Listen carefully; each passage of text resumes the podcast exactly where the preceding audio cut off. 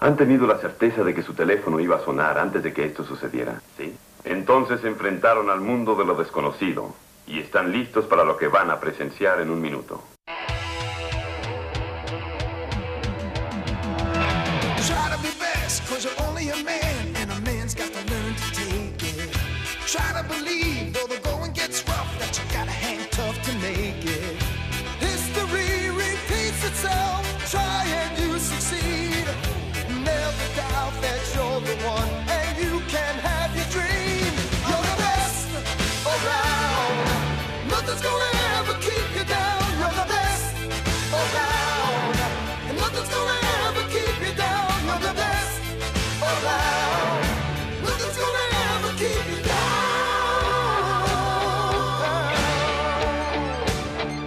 Si quieres ser el mejor y quieres que tu raíz sea fuerte, haz lo que hizo Daniel San. Sigue las instrucciones del señor Miyagi y practica, practica y practica. Hoy presentamos Practicar te puede salvar la vida, parte 2.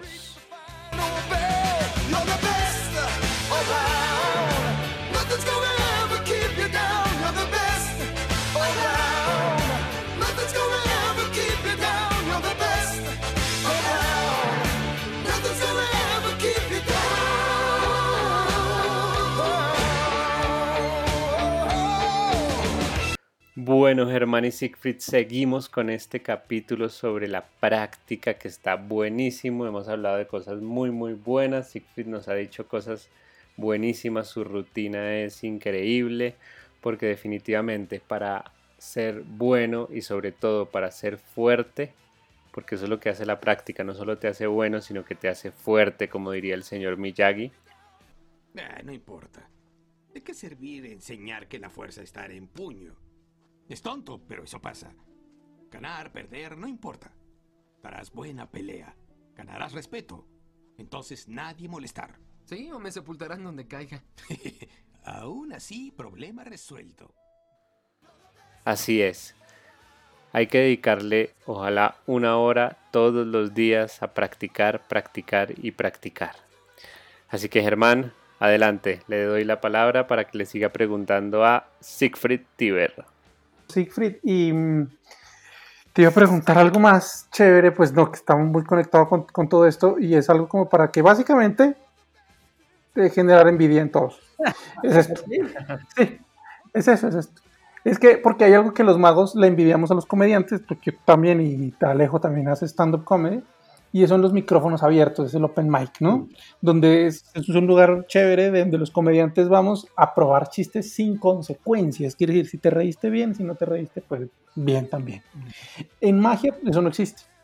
Es más, si fallamos en escena, pues es terrible porque se daña la atmósfera mágica y tiene una cantidad de consecuencias terribles. Los magos no podemos fallar en escena. Por eso ensayamos, así como dice Siegfried. Pero, y quiero que Siegfried me lo comente aquí, que nos cuente, porque me parece súper interesante, él tiene un privilegio gigante, es que él sí tiene una especie de open mic para magos, y solo, por, solo, para, que nos, solo para que todos digamos, Dios mío, qué de buenas, cuéntanos. Les cuento, mi open mic, por así decirlo, es el Magic Castle. Aquí en Los Ángeles está el Magic Castle o Castillo Mágico, que es un lugar muy, muy, muy influencial para la magia a nivel mundial. Yo cuando le cuento amigos del Magic Castle los llevo ahí, yo creo que una analogía válida es que aquí en Hollywood, en Los Ángeles, eh, está Hollywood y la industria del cine. Entonces, si quieres dedicarte al cine en cualquier lugar del mundo, eh, por ahí quieres venir o quieres visitar Hollywood porque aquí está la industria del cine, quieres empaparte de este mundo, quieres visitar los estudios, etcétera, etcétera, etcétera. Si eres mago en cualquier lugar del mundo, de, la misma forma, habrás escuchado del Magic Castle y es un lugar de peregrinación obligatorio en algún momento. Así que Alejo, Germán, los espero y los espero a todos. Con eso en mente.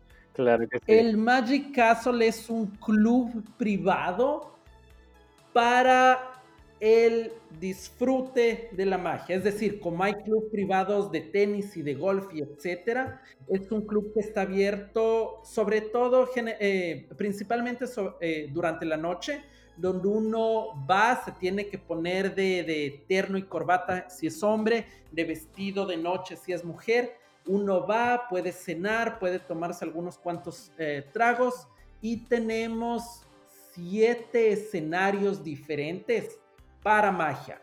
aparte de estos siete escenarios formales, por así decirlo, tenemos espacios abiertos, que es a lo que va Germán, donde yo puedo ir, yo soy miembro del Magic Castle, uno tiene que ser miembro para ir, pero dado que yo soy miembro, yo puedo ir 364 días del año y presentarme ahí para un público y probar material una y una y, otra vez. Una, una locura.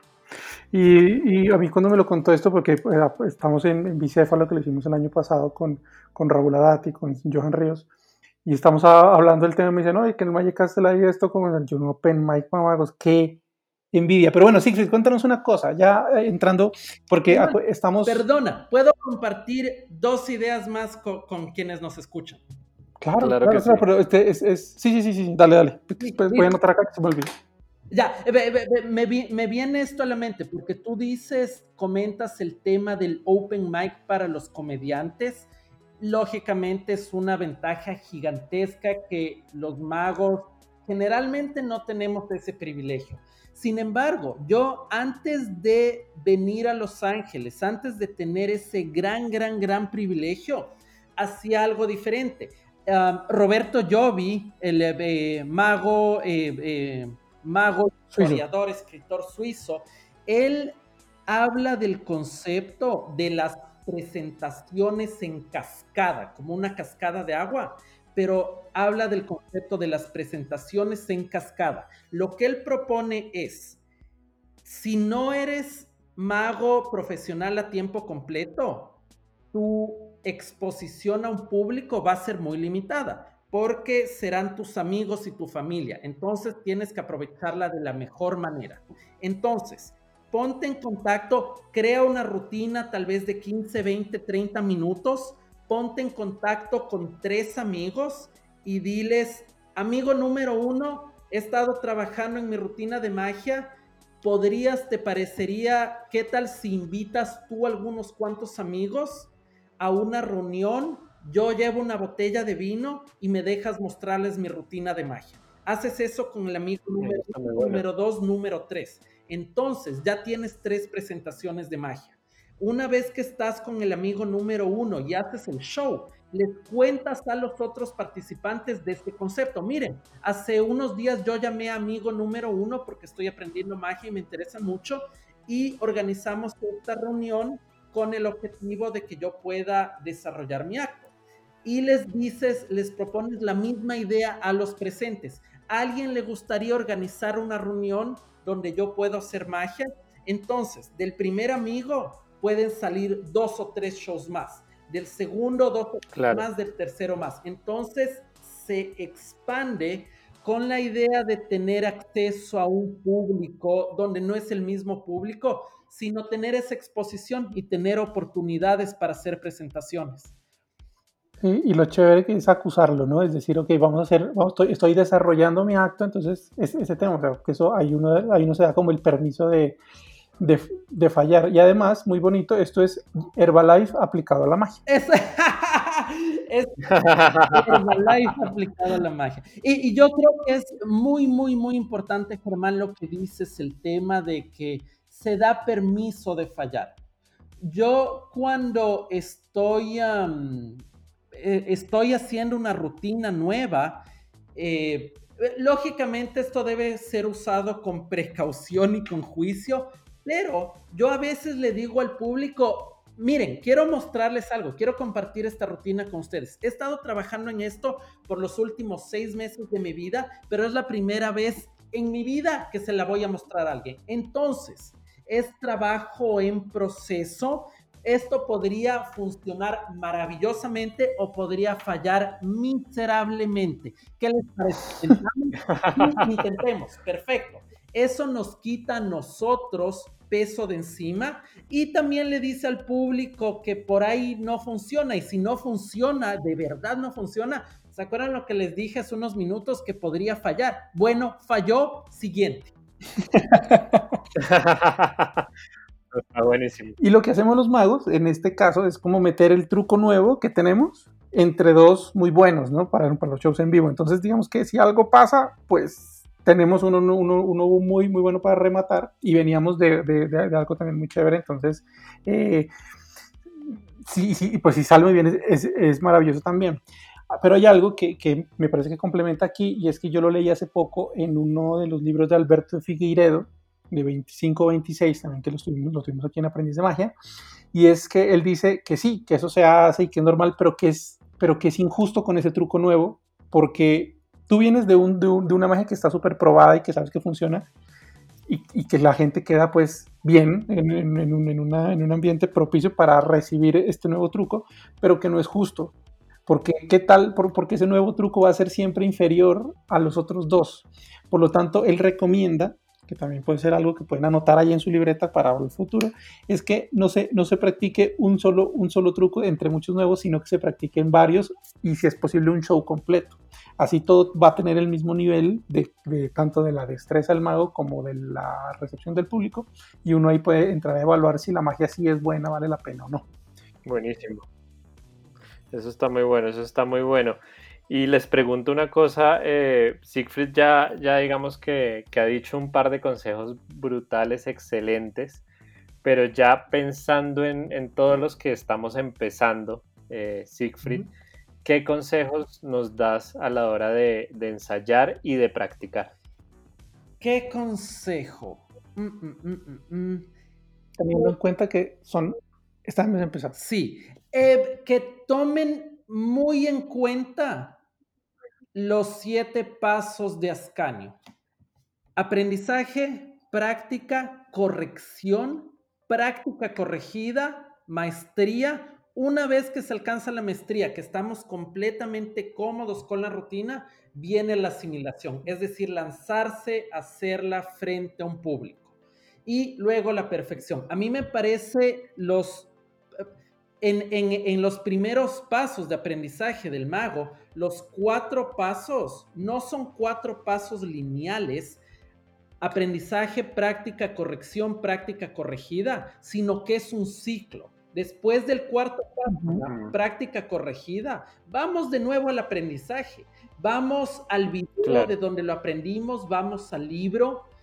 Eh, porque bien puede ser que al principio no notamos un pequeñito detalle. Ah, el dedo meñique de la mano derecha tiene que estar 3 milímetros más arriba y eso va a ser una, una diferencia gigante.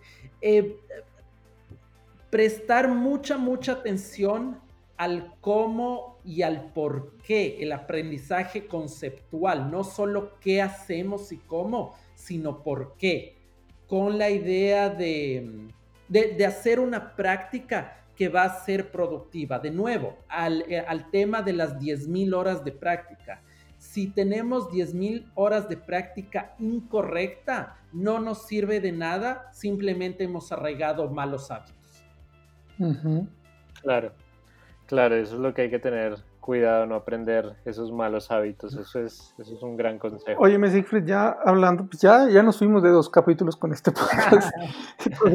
sigamos hablando, pero eh, porque es muy interesante hablar con él, siempre es chévere. Eh, Siegfried, cuéntame también que eso es un consejo muy bueno para los, pues un, un comentario muy bueno para los que están empezando, es uno ensaya y se mm, mm, mm, hace muchas horas, se esfuerza y todo eso, pero porque eso pasa también, porque además estamos jugando con la suerte, el azar y que somos seres humanos, pues pasa que, puede fallar.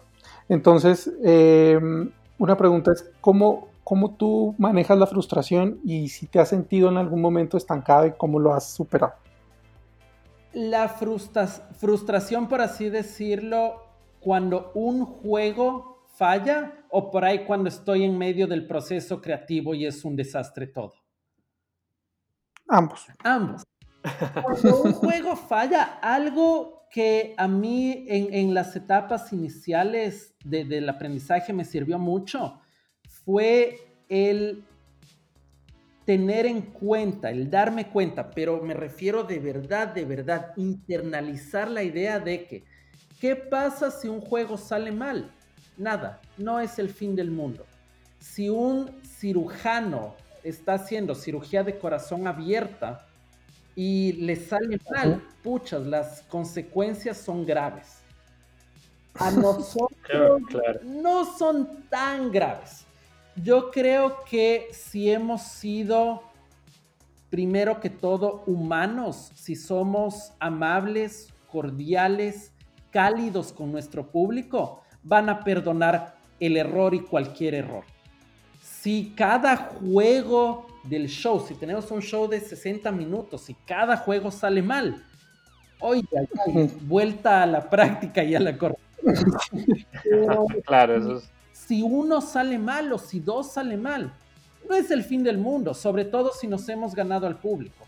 Tamariz siempre dice que él se alegra enormemente cuando tres cosas salen mal en un show, porque son tres oportunidades de aprendizaje. La idea sería Bueno, el analizar y el encontrar la raíz de por qué salió mal. Y ese por qué salió mal puede ser porque no tomé en cuenta este aspecto o porque es una técnica que no he dominado todavía. Pero, Claro. pero la idea es analizar, corregir y de nuevo volver, seguirle dando. Eh, a lo que vas, Germán, por ahí también puede ser muy frustrante y una vez que el juego sale mal, nos va a dar miedo volver a hacer ese juego, pero Sí. por ahí, pucha, eso ya es cuestión personal. Vamos a terapia si necesitamos.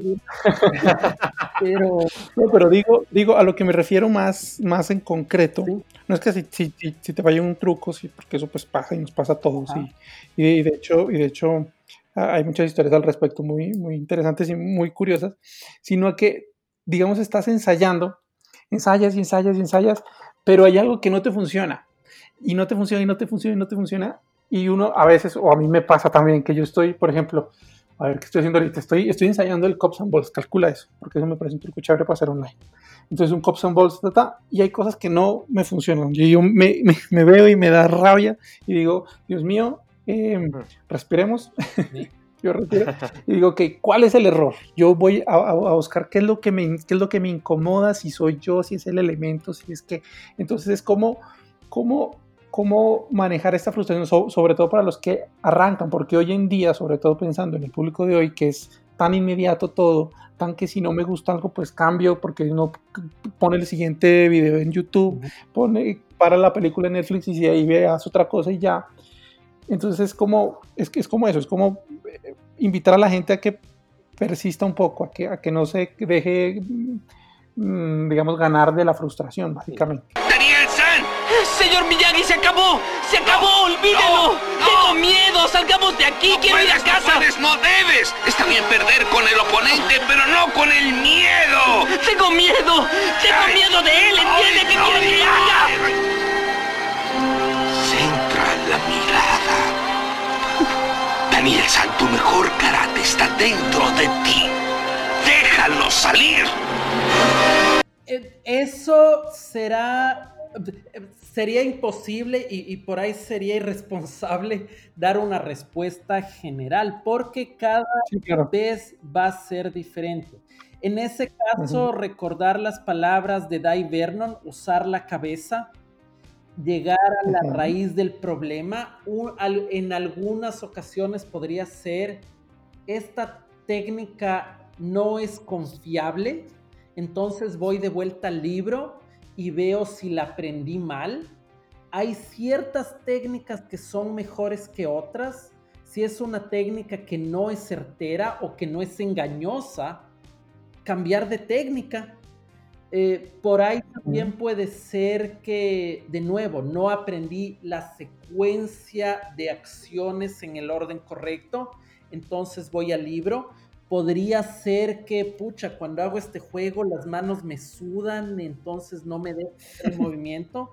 Entonces, ¿qué hago? O hago otra técnica y otro juego, o encuentro una loción para que no suden las manos. Eh, muchas personas me, me preguntan qué haces cuando, si tienes manos secas. Yo nunca he tenido ese problema de las manos secas, pero hay una loción que todos los magos usan cuando tienen manos secas. Al contrario, a mí me sudan un poco las manos, entonces tengo una loción para que no me suden tanto. Pero caso por caso, de nuevo, usar la cabeza, no dejar de ir a la corrección y una vez que hemos corregido, ir a la práctica corregida. Y, claro, y en último punto, esto fue algo que me enteré a los cinco años, después de cinco años de hacer magia, fue esto, fue como lo que le llaman el aha moment, este descubrimiento fascinante. ¿Qué pasa si un juego no tiene efecto y ya has tratado por todos los lados posibles y todavía no? Abandona el juego porque, porque tal vez la psicología y la construcción del juego no es adecuada, tal vez es una técnica pobre, no por ti, sino por la persona que ideó el juego, es una técnica mediocre que no es muy engañosa, o tal vez ese juego específico no es el ideal para ti, para quien tú eres, para tu personaje y tu persona. En última instancia, déjalo de lado y si quieres vuelve al juego dentro de seis meses o un año. O si no, abandónalo por el resto de tu vida y otras opciones.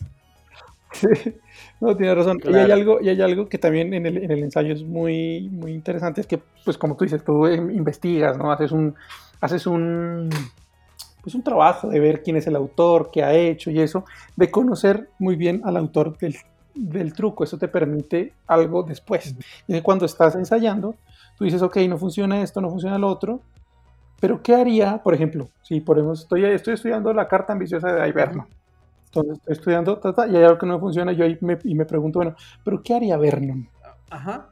¿Qué haría Vernon en este caso? O, o, o, o, y ya en el tema creativo, pues ya te puedes preguntar como otro mago. Entonces, ¿qué haría Gaetan Bloom, ¿qué haría Siegfried? ¿O qué haría Johannes Ríos? Uno dice, ok, ¿qué y uno puede ir explorando también, porque puede ser que el camino no sea por este, sino por otro, por otro, por otro, y también es interesante para ensayar y sobre todo trabajar la creatividad. Claro, exactamente, eso es muy bueno. Yo les quiero hacer una pregunta a ambos que a mí me ha pasado, eh, digamos que yo estoy en una fase en la que me queda muchísimo, muchísimo, muchísimo por aprender, muchas técnicas que todavía no conozco, que todavía no domino me estoy tratando, estoy practicando todos los días también he como cuadrado una rutina, igual que Siegfried, eh, no tan intensa, pero sí cuadro una rutina para tratar de practicar todos los días.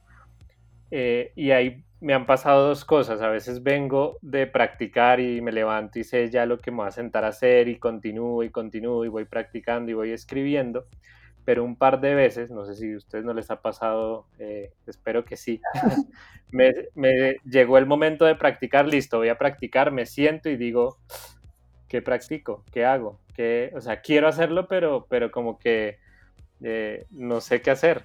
Me ha pasado, como que quedo en un vacío que no sé, entonces ahí obviamente trato de, de agarrar un libro, pero me gustaría ver ustedes qué hacen.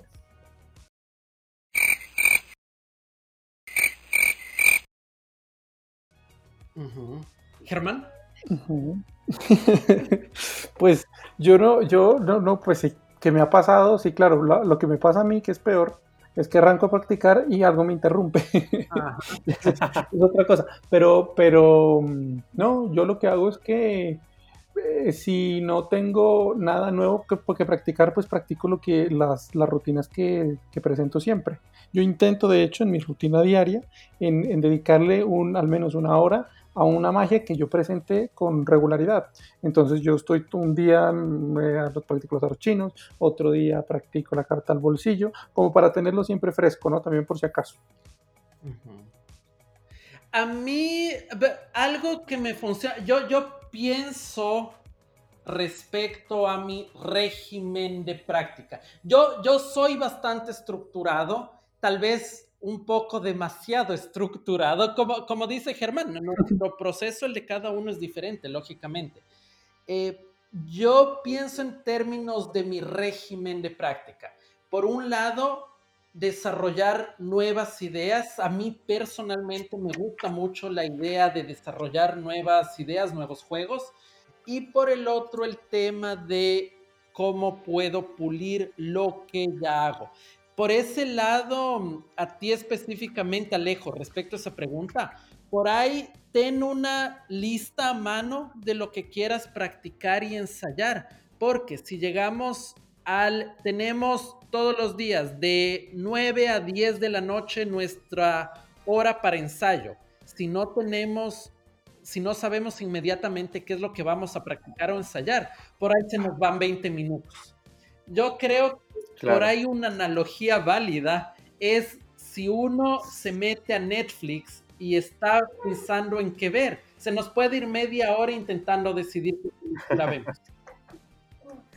Claro, claro. venga, y me, acordé de algo, y es un ejercicio que, que, que pone yo en uno de los libros de Agenda Secreta, creo, Agenda, no sé, uno de esos libros, por un ejercicio que es muy chévere, y es que él, él tiene una baraja donde en los dorsos escribe eh, los efectos que se sabe.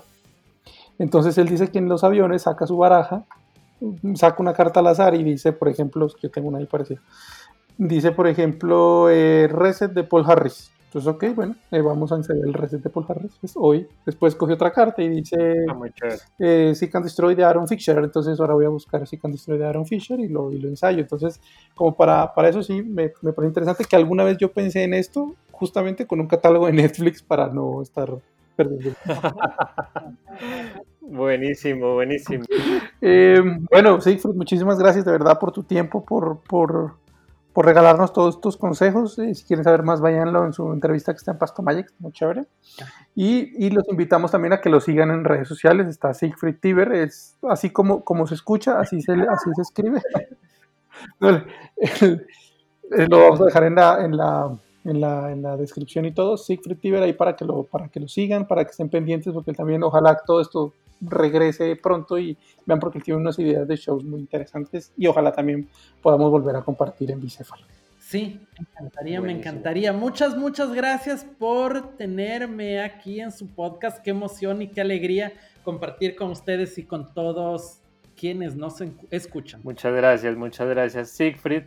Y como ya saben, falta el mejor consejo de cada episodio que nos lo da He-Man. En la historia de hoy, Skeletor buscó un atajo, una forma fácil de alcanzar el poder. Deben saber que hay muchas personas como él que buscan los caminos más fáciles para sus propósitos, pero que jamás logran triunfar. La gente que tiene éxito es aquella que lucha por lo que quiere, así que no se dejen engañar por alguien que les diga esto es fácil. Siempre hay que hacer un esfuerzo. No dejen de hacer su máximo esfuerzo. Solo de esa manera triunfarán. Hasta luego, amigos.